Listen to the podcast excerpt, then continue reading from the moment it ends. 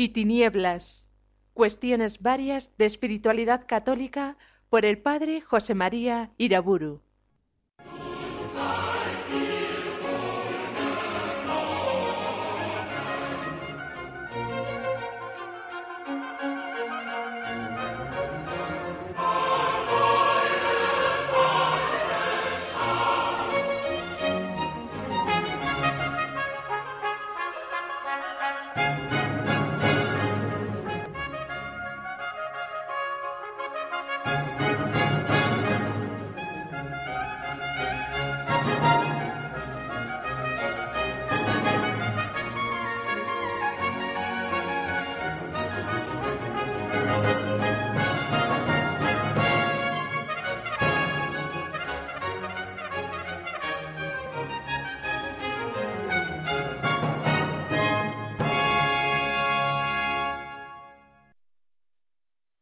El nombre del Padre, del Hijo y del Espíritu Santo.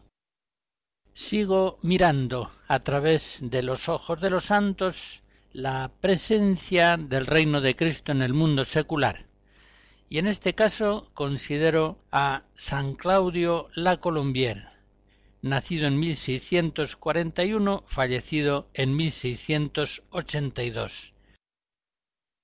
Este jesuita, gran maestro espiritual, realiza una perfecta síntesis entre la vía del santo abandono y la devoción al corazón de Jesús, en cuyo desarrollo tanta importancia tuvo al ayudar espiritualmente a Santa Margarita María de Alacoque. Pues bien, San Claudio es al mismo tiempo un fiel discípulo de San Ignacio de Loyola, como buen jesuita, pero es también muy afecto a la enseñanza de San Francisco de Sales. Concretamente, en 1677 termina sus notas personales escritas en un retiro realizado en Londres con estas palabras. Cada día siento mayor devoción a San Francisco de Sales ruego a Dios nuestro Señor que me conceda la gracia de acordarme a menudo de este santo para invocarle y para imitarle. El pensamiento de San Claudio la Colombier sobre el mundo secular es una actualización de la enseñanza de Jesús, de San Pablo, de San Juan Apóstol, es una continuación, como no podría ser menos, de toda la tradición católica. Creo que con uno solo de sus textos, contenido en la edición de sus escritos y titulado De la fuite du monde, es decir, acerca de la huida del mundo, el tema clásico de Fuga Mundi, podré expresar su pensamiento sobre el mundo secular sin deformarlo ni simplificarlo. San Claudio considera en primer lugar el recuerdo de los monjes antiguos que dejaron el mundo para escapar de sus condicionamientos negativos y para vivir plenamente, en solitario o en comunidad, la santidad del Evangelio y escribe lo siguiente.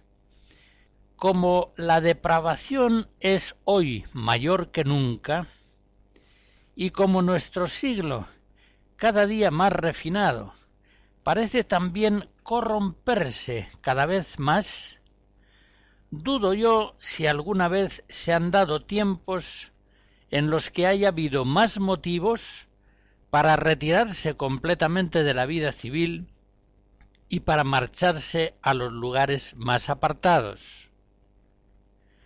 Ciertamente Dios, sigue diciendo, no ha impuesto a nadie la obligación de abandonar el mundo para abrazar la vida religiosa.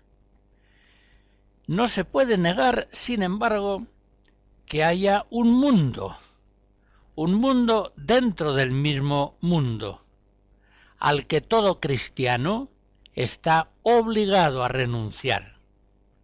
Se refiere San Claudio, por decirlo así, a un mundo mundano, ese mundo del cual el apóstol San Juan dice que yace bajo el poder del maligno. Y sigue escribiendo, existe en medio de nosotros un mundo reprobado y maldito de Dios, un mundo del que Satanás es Señor y soberano, un mundo por el cual el Salvador no ha ofrecido sus oraciones a su Padre, un mundo, en fin, que Jesucristo ha reprobado y del cual ha sido él siempre rechazado. Pero podemos preguntarnos, ¿dónde encontramos este mundo impío y desgraciado? ¿Y cuáles son los lugares donde se juntan las personas que lo componen? A vosotros, sus idólatras, tendría que preguntarlo. Todo lo que puedo decir es que ese mundo está allí donde reina la vanidad, el orgullo, la molicie, la impureza, la irreligión. Ese mundo está allí donde menos caso se hace de las normas del Evangelio y donde incluso se glorían los hombres de seguir otras normas contrarias. A vosotros os toca, pues, descubrir dónde se encuentran todos esos desórdenes. Pero en cualquier lugar donde se encuentren, es cosa cierta que ser de ese mundo y no ser del número de predestinados, tener algunos lazos con ese mundo y ser enemigo declarado del Hijo de Dios es una sola y misma cosa. Vosotros decís que ese mundo no está ni en el teatro, ni en el baile, ni en las carreras, ni en los círculos, y que tampoco se encuentra en los cabarets, ni en los casinos de juego. Pues bien, yo os digo, si sois tan amables, ya nos diréis ¿Dónde hemos de localizar ese mundo para rehuirlo? Porque, después de todo, existe uno. Y nuestro Maestro no nos ordenó tomar las armas contra un fantasma o contra una quimera. Por otra parte, siendo así que ese mundo reúne a todos o a la mayor parte de los reprobados, sería una burla afirmar que una multitud tan grande es invisible a los ojos humanos y que marcha por senderos desconocidos, ya que la fe nos enseña que ellos siguen un camino muy transitado y muy ancho. El texto que he citado de San Claudio la Colombier es muy largo, pero no tengo por qué presentar excusas al hacer una cita larga, cuando ésta realmente merece la pena de ser escuchada, como es el caso. Por otra parte, mis oyentes tendrán que reconocer honestamente que hace muchos años no han oído nunca hablar del mundo en ese tono. Y aquellos oyentes que son más jóvenes probablemente nunca han escuchado hablar del mundo en términos semejantes. Hace ya bastantes decenios que en los medios cristianos es muy infrecuente oír hablar de los peligros de un mundo configurado no solamente al margen del Evangelio, sino en contra de él. Un mundo que tiene por príncipe a Satanás, y del cual recibe toda su fuerza de engaño, de persecución y también de fascinación. A mediados del siglo XVII, la voz de San Claudio la Colombier nos ha dado un testimonio fidedigno y claro de que todavía entonces se podía hablar claramente en la Iglesia de la peligrosidad de un mundo diabólico, de un mundo sujeto al influjo del padre de la mentira. Todavía entonces se podía poner en guardia a los cristianos tanto acerca de la persecución del mundo como de su atracción fascinante y seductora de Tomás Luis de Victoria hacia 1600 algunos motetes.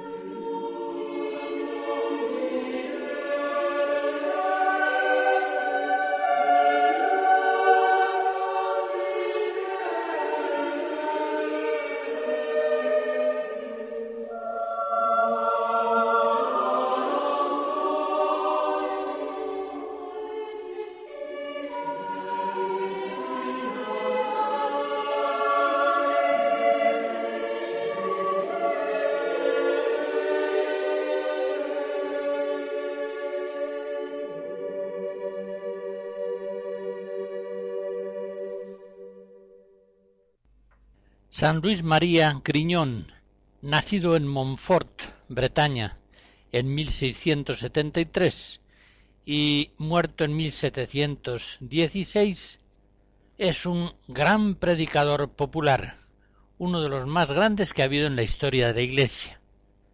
Él encendía con su palabra evangélica el corazón de los hombres y al predicar continuamente usaba las mismas palabras de Cristo y de los apóstoles, como podremos comprobar enseguida al recordar algunos de sus textos. Lo mismo que he hecho con otros autores espirituales en anteriores conferencias, vamos a prestar especial atención a la visión que San Luis María Griñón de Montfort a la luz de la fe tenía del mundo secular y cómo entendía en él el reino de Cristo y su crecimiento en los hombres. En una carta escrita a los amigos de la cruz, una especie de hermandad o cofradía que él había fundado después de haber dado unas misiones populares, dice así Queridos hermanos, ahí tenéis los dos bandos con los que a diario nos encontramos el bando de Jesucristo y el del mundo. A la derecha está el de nuestro Salvador. Sube por un camino tan estrecho y angosto como nunca lo ha sido, a causa de la corrupción del mundo actual. El buen maestro va delante, descalzo, la cabeza coronada de espinas, el cuerpo ensangrentado y cargado con una pesada cruz.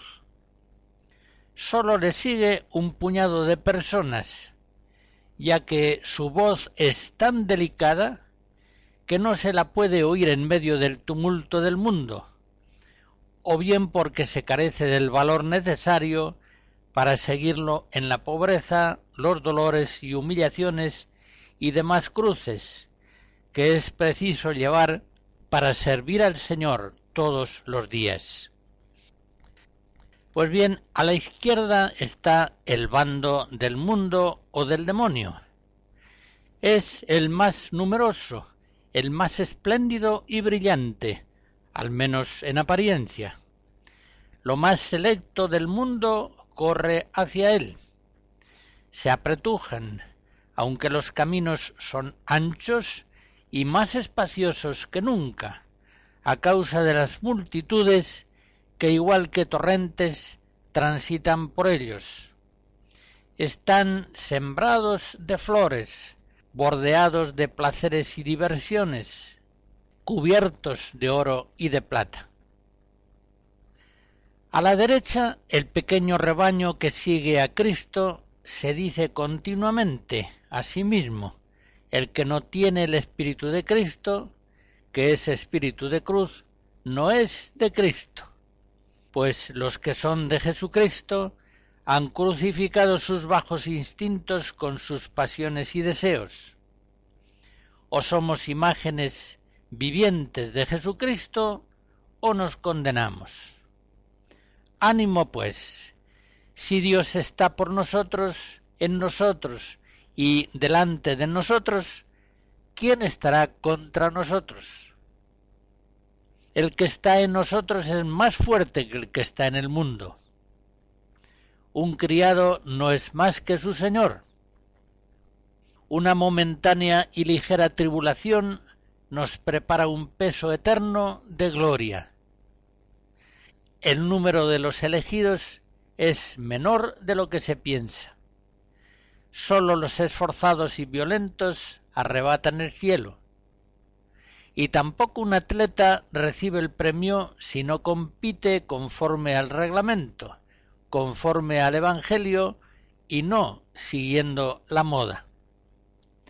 Luchemos pues con valor. Corramos deprisa para alcanzar la meta y ganar la corona. Y sigue diciendo San Luis María Griñón de Montfort, los mundanos al contrario, para incitarse a perseverar sin escrúpulos en sus malos caminos, claman todos los días, vivir, vivir, vivir en paz, paz, alegría, comamos y bebamos, cantemos, bailemos y juguemos. Dios es bueno y no nos creó para condenarnos. Dios no prohíbe las diversiones. No nos vamos a condenar por eso. Fuera escrúpulos, no moriréis. Y sigue diciendo, esta vez con una alusión a 1 Corintios 6, la frase de San Pablo, no os engañéis esos cristianos que veis por todas partes, vestidos a la moda, altivos y engreídos hasta el exceso, no son los verdaderos discípulos de Jesús crucificado. Y si pensáis lo contrario, estáis enfrentando a esa cabeza coronada de espinas y a la verdad del Evangelio. Cuántas caricaturas de cristianos pretenden ser miembros de Jesucristo, cuando en realidad son sus más alevosos perseguidores, porque mientras hacen con la mano la señal de la cruz, son sus enemigos, enemigos de la cruz de Cristo.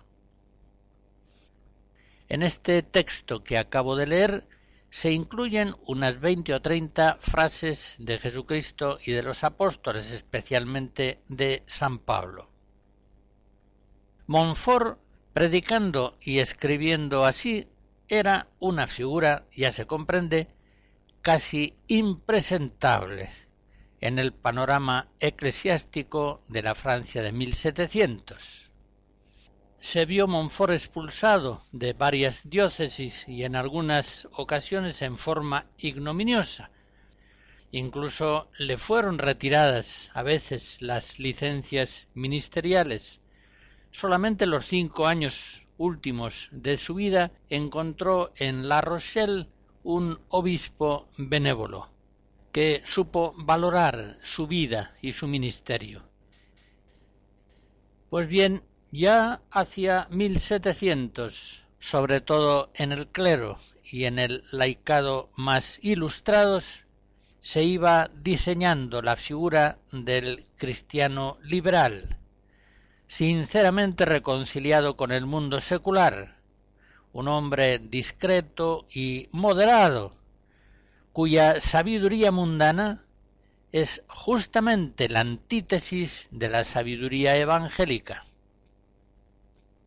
Sobre este tema se extiende San Luis María Griñón de Montfort en su precioso libro El amor de la sabiduría eterna. Leo de él algunos párrafos.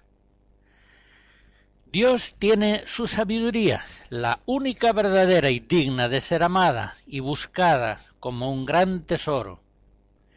Pero también el mundo depravado tiene su sabiduría, y ésta debe ser condenada y detestada como malvada y perversa.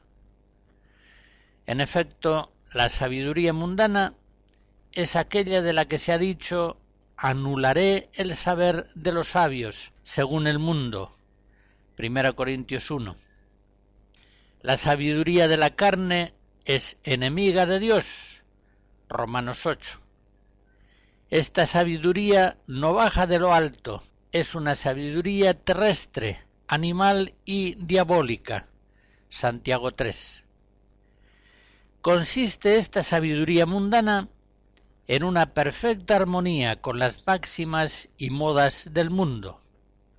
Consiste en una tendencia continua a la grandeza y a la estimación. Consiste en la búsqueda constante y solapada de los propios caprichos e intereses. Por tanto, sabio, según el mundo, es quien sabe desenvolverse en sus negocios y consigue sacar ventaja de todo, sin dar la impresión de buscarlo. Es aquel que domina el arte de fingir y engañar astutamente, sin que nadie se dé cuenta. Es aquel que conoce perfectamente los gustos y preferencias del mundo. Es quien sabe acomodarse a todos para conseguir sus propósitos sin preocuparse ni poco ni mucho de la honra y de la gloria de Dios. Es aquel que armoniza secreta pero funestamente la verdad con la mentira, el Evangelio con el mundo, la virtud con el pecado y a Jesucristo con Belial. Alusión a 2 Corintios 6. Y sigue diciendo, Nunca ha estado el mundo tan corrompido como hoy, porque nunca había sido tan sagaz, prudente y astuto a su manera. El mundo utiliza tan hábilmente la verdad para inspirar el engaño, la virtud para autorizar el pecado, las máximas de Jesucristo para justificar las suyas que incluso los más sabios según Dios son a veces víctimas de sus mentiras. En efecto, concluye Montfort, citando a Eclesiastes 1, el número de los necios es infinito. Verdaderamente no estamos hoy, a principios del siglo XXI, acostumbrados a oír hablar a los predicadores tan duramente acerca del mundo secular. Estas palabras de San Luis María Griñón de Montfort, escritas hacia 1700, nunca ha estado el mundo tan corrompido como hoy, nos recuerdan aquellas otras escritas unos pocos años antes que he citado hace poco de San Claudio la Colombier, la depravación es hoy mayor que nunca. Por supuesto, estas palabras tan duras de San Luis María Griñón de Montfort están referidas no al mundo cosmos, al conjunto de criaturas salidas de la bondad omnipotente de Dios.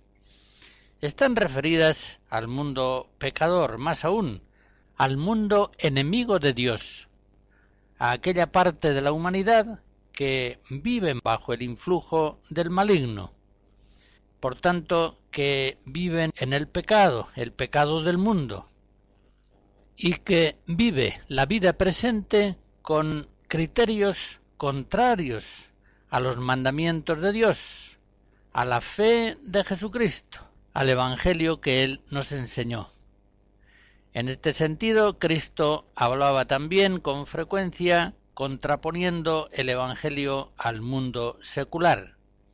Así cuando en el Evangelio de Juan nos dice, vosotros sois de abajo, yo soy de arriba, vosotros sois de este mundo, yo no soy de este mundo. Los discípulos de Jesús no somos de este mundo, como no lo es Él. Si fuésemos del mundo, el mundo nos amaría como a cosa suya. Pero como no somos del mundo, sino que pertenecemos al reino de Dios, por eso el mundo nos aborrece. Juan 15. Y así como Cristo dice, yo he vencido al mundo, Juan 16, también nosotros en Cristo podemos declararnos vencedores del mundo con aquellas palabras de la primera carta de San Juan, capítulo quinto. Esta es la victoria que ha vencido al mundo, nuestra fe. Así como el Israel antiguo hubo de salir de Egipto y atravesando heroicamente en un éxodo histórico el desierto llega a la tierra prometida, así todo el pueblo de Dios, no solamente los religiosos, también los laicos, debe extrañarse del mundo secular, debe salir de Egipto espiritualmente. El pueblo cristiano es un pueblo elegido, purificado del mundo en el desierto de la vida cristiana que conduce a la patria celestial. Como nos dice San Pedro en su primera carta, capítulo 2, os ruego que como peregrinos y extranjeros os abstengáis de las tendencias carnales que combaten contra el alma y observéis entre los gentiles una conducta ejemplar. Ese es el sentido de exhortaciones como aquella del apóstol San Pablo. No os hagáis siervos de los hombres. Primera Corintios 7. No os unáis en yunta desigual con los infieles. ¿Qué consorcio puede haber entre la justicia y la iniquidad? 2 Corintios 6. O aquellas otras palabras de Romanos 12, cuando dice el apóstol, no os conforméis a este mundo, sino transformaos por la renovación de la mente. San Luis María Griñón de Montfort en sus predicaciones insiste una y otra vez en estas verdades. No se avergüenza de ellas. No teme el efecto hostil que puedan producir en los hombres mundanos que le escuchan. Montfort puede hacer suyas verdaderamente aquellas palabras de San Pablo en Romanos 1. Yo no me avergüenzo del Evangelio.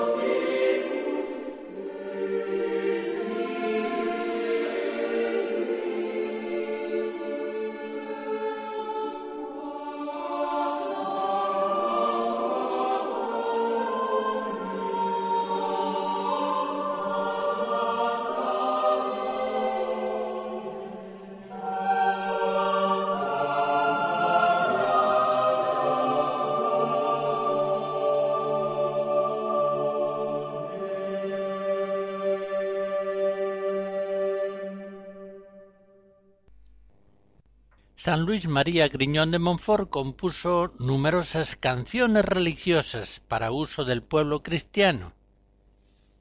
Y aquellas canciones, lo mismo que sus predicaciones, no eran sino una antología preciosa y a veces muy atrevida de citas del Nuevo Testamento.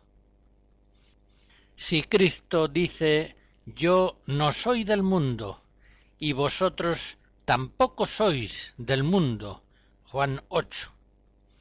Si San Pablo exhorta diciendo Pensad y buscad las cosas de arriba, donde está Cristo sentado a la derecha de Dios. Colosenses 3.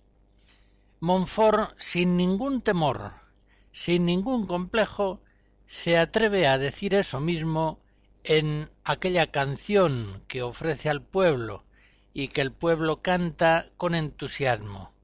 Traduzco el estribillo principal. Un cristiano verdadero no es de esta vida y tiene ya su corazón en la patria. Los cristianos hacían suyas con entusiasmo, como digo, las canciones de San Luis María Griñón de Montfort, que las difundía con ocasión de las misiones populares. Y unos decenios más tarde, en aquellos innumerables martirios sufridos en la Vendée, demostraron que creían de verdad en lo que aquellas canciones afirmaban. En el comienzo de uno de sus himnos religiosos se cantaba Vamos, mis amigos queridos, vamos al paraíso. Las predicaciones y canciones de Montfort tienen la alegría evangélica de aquellos que libran con el mundo un gran combate, estando bien seguros de su victoria.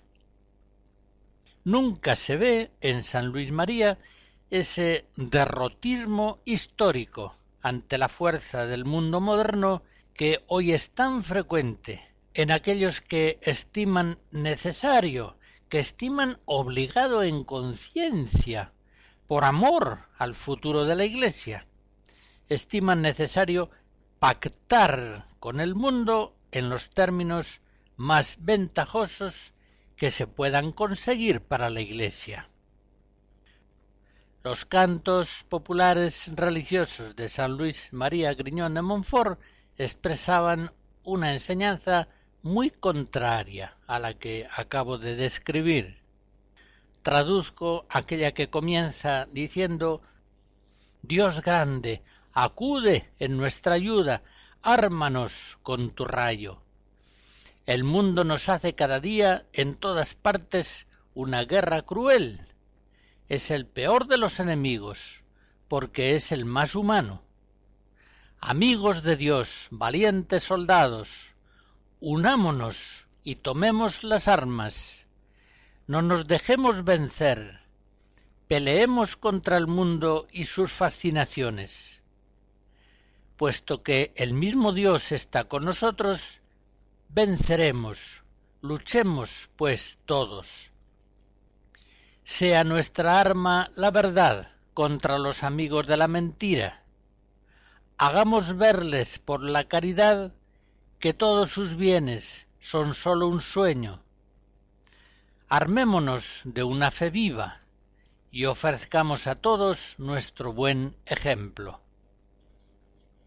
A lo largo de la historia de la Iglesia, entre los sucesores de aquellos apóstoles primeros que recibieron la misión de predicar el Evangelio a toda criatura, sin duda alguna que San Luis María Griñón de Montfort, como dice Juan Pablo II en un discurso de 1996, es uno de los más notables. Como hemos visto, ante una Europa culta e ilustrada que ya por 1700 va iniciando su apostasía y va dando la espalda a Jesucristo, aunque todavía conserva cierto respeto por las exterioridades del cristianismo. Montfort predica con fuerza el Evangelio de Cristo, no se avergüenza de él. Nunca dice nada que no esté en el Nuevo Testamento, casi con las mismas palabras. Esa es su mayor grandeza y su mayor originalidad. Y esa fidelidad total y confiada al Evangelio le obliga a predicar como uno de sus temas fundamentales la peligrosidad del mundo secular y la gloriosa necesidad que tienen los cristianos de combatirlo, como la luz combate a las tinieblas, y de vencerlo, no con sus propias armas, la astucia, la violencia, el engaño, sino con las armas de Cristo, la fe y la caridad, la verdad, el amor y la cruz. Montfort porque cree en la gracia de Dios y en la libertad del hombre asistida por esa gracia, se atreve a evangelizar al hombre con un apremio y una claridad que hoy nos resultan verdaderamente asombrosos. Leeré algunos textos de ese libro que ya he citado, El amor a la sabiduría eterna. Montfort escribe lo siguiente. Para alcanzar la sabiduría es necesario renunciar efectivamente a los bienes del mundo, como lo hicieron los apóstoles, los discípulos, los primeros cristianos y los religiosos. Es el modo más rápido, mejor y más eficaz para alcanzar la sabiduría. O, por lo menos, desligar el corazón de esos bienes y poseerlos como si no los poseyeras, sin afanarte por adquirirlos, sin inquietarte por conservarlos, sin impacientarte ni lamentarte cuando los pierdas. En segundo lugar, para alcanzar la sabiduría divina es preciso no adoptar las modas de los mundanos en vestidos, muebles, habitaciones, comidas, costumbres, ni actividades de la vida. Según aquello de San Pablo, Romanos 12, no os configuréis al mundo. Esta práctica es más necesaria de lo que se cree. Y en tercer lugar, es preciso no creer ni secundar las falsas enseñanzas del mundo, ni pensar, hablar, ni obrar como las gentes del mundo. Estas tienen una doctrina tan contraria a la sabiduría encarnada como las tinieblas a la luz, como la muerte a la vida. Examina atentamente sus sentimientos y palabras, ellos piensan y hablan mal de las más sublimes virtudes. Es verdad que no mienten abiertamente, pues revisten sus mentiras con apariencias de verdad. Piensan que no mienten, pero en realidad están mintiendo. Todo esto que escribe San Luis María es evangelio puro si un cristiano actual escucha con horror la predicación de Montfort, que vaya con cuidado antes de rechazarlo. Tenga en cuenta que él dice lo mismo que dijo Cristo y que dijeron los apóstoles, y que lo dice del mismo modo en que ellos lo decían. Tenga en cuenta también que lo que predicaba Montfort lograba efectos muy semejantes a los conseguidos por Cristo y los apóstoles, pues él lograba, por obra del Espíritu Santo, convertir a cuantiosas muchedumbres, cosa que ciertamente no hacían aquellos eclesiásticos incomparablemente más adaptados al mundo de su tiempo.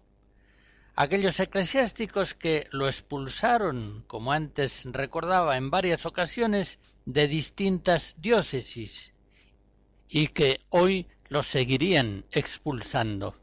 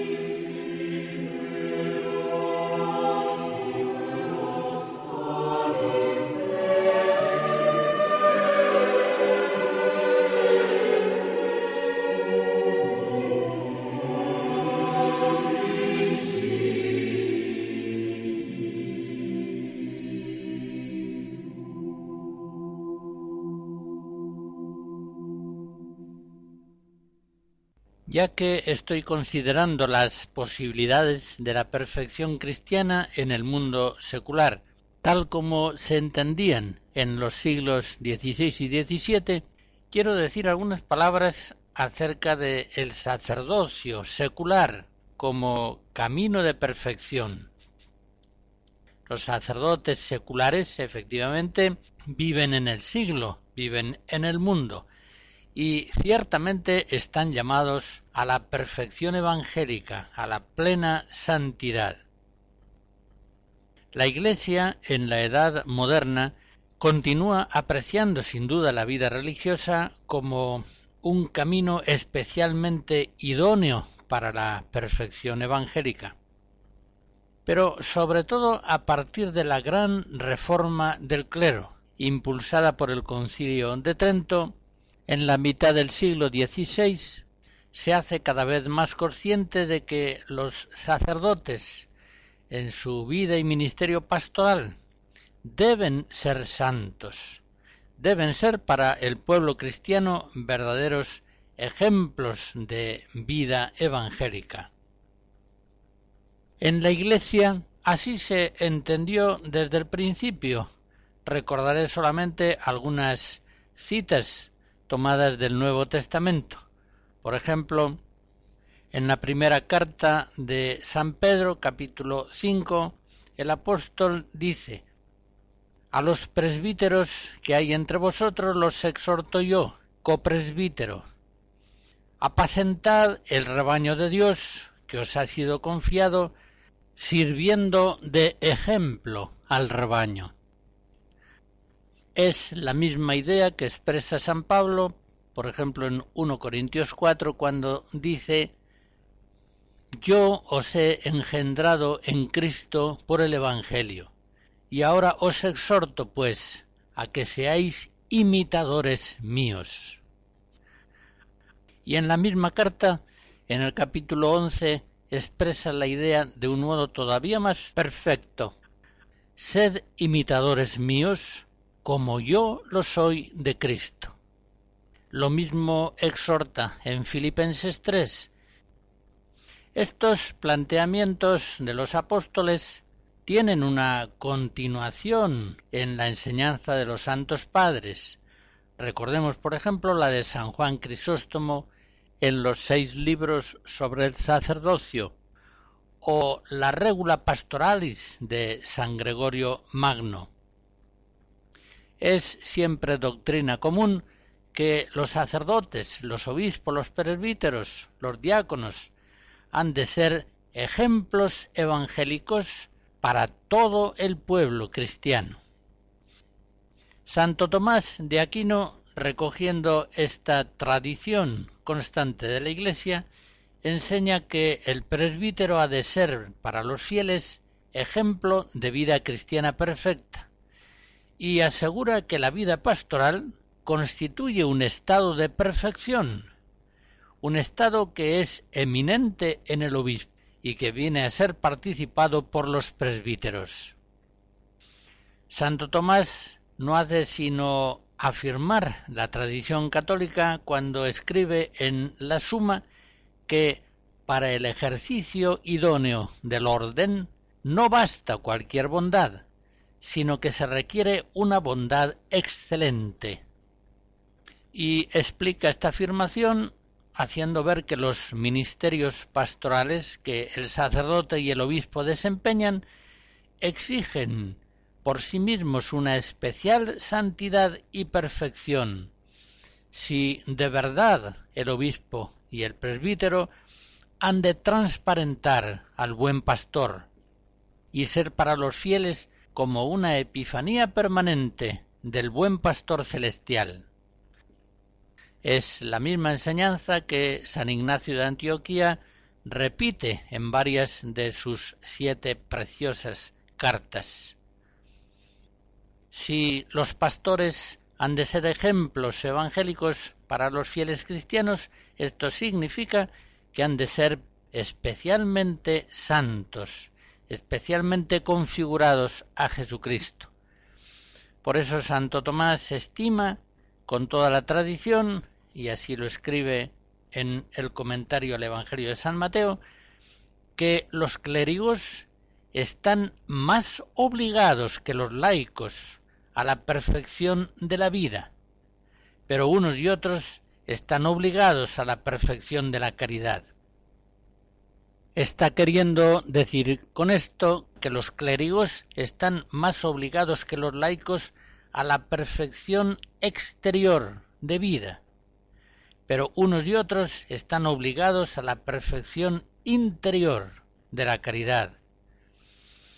Llega a decir Santo Tomás en la Suma y Juan 23 cita la frase en la encíclica Sacerdoci Nostri Primordia de 1959 que el cumplimiento de las funciones sacerdotales requiere una santidad interior mayor que la que necesita el mismo estado religioso.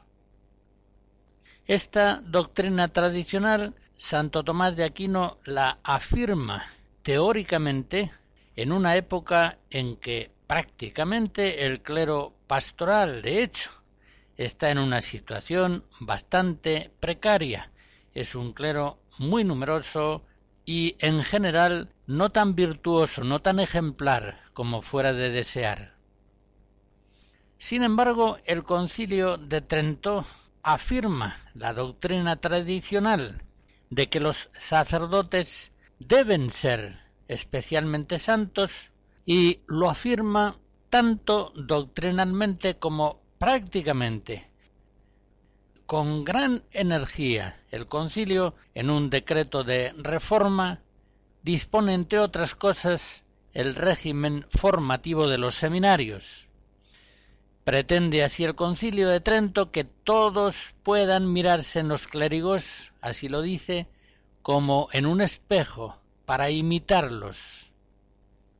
Y en otro lugar de la misma sesión 22 conciliar, dice que por eso los clérigos han de cuidar con esmero su vida y costumbres, evitando incluso los pecados leves, que en ellos serían mayores. Es la misma doctrina en la que insiste con fuerza especial San Juan de Ávila en aquellos memoriales dirigidos al concilio de Trento, lo mismo que en sus pláticas a los sacerdotes. Es la doctrina que a partir de Trento sobre todo se hará ya clásica. El sacerdote como alter Christus está especialmente llamado a una configuración plena a Jesucristo, no solamente interior, sino incluso también exterior, en el celibato, en la pobreza, en la entrega de caridad pastoral a todos los fieles. Es la enseñanza que en el siglo XVII da, por ejemplo, en la escuela francesa Pedro de Beryl, Juan Jacobo Ollier y sobre todo San Vicente de Paul, y San Juan Eudes. Todos ellos son grandes maestros en lo referente a la espiritualidad sacerdotal, a la llamada de los clérigos a la perfecta santidad. Por esos mismos años algunos jansenistas llevan a un extremo erróneo las afirmaciones referentes a la necesidad de santidad en el clero. Concretamente, los jansenistas no ven el estado de perfección tanto en la vida religiosa como precisamente en la vida sacerdotal. En un error semejante cae también el Sínodo de Pistoia, celebrado en 1986. La Iglesia en 1794 condena una de las conclusiones de este sínodo en la que se establece no admitir a nadie al sacerdocio que no hubiera conservado la inocencia bautismal. Esta norma, establecida en el sínodo de Pistoia, es completamente ajena y contraria a la tradición de la Iglesia. cuantos pastores santos ha habido en la Iglesia, como San Agustín, cuyo pasado no estaba ciertamente exento de graves culpas. Pero termino afirmando la idea fundamental que expongo. A partir del concilio de Trento, la Iglesia toma una conciencia renovada de la santidad a la que están llamados de un modo muy especial los sacerdotes diocesanos que viven en el mundo secular. Música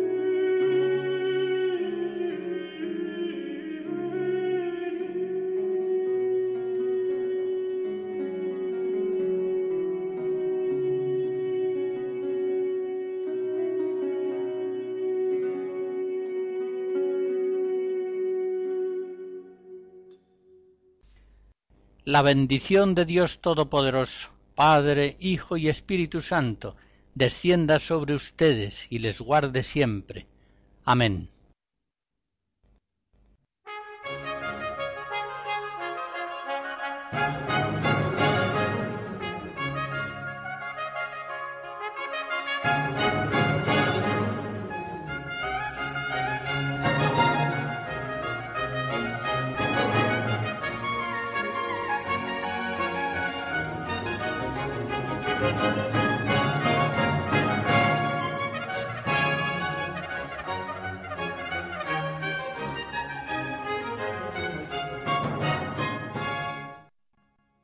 Hemos escuchado Luz y Tinieblas, cuestiones varias de espiritualidad católica por el padre José María Iraburu.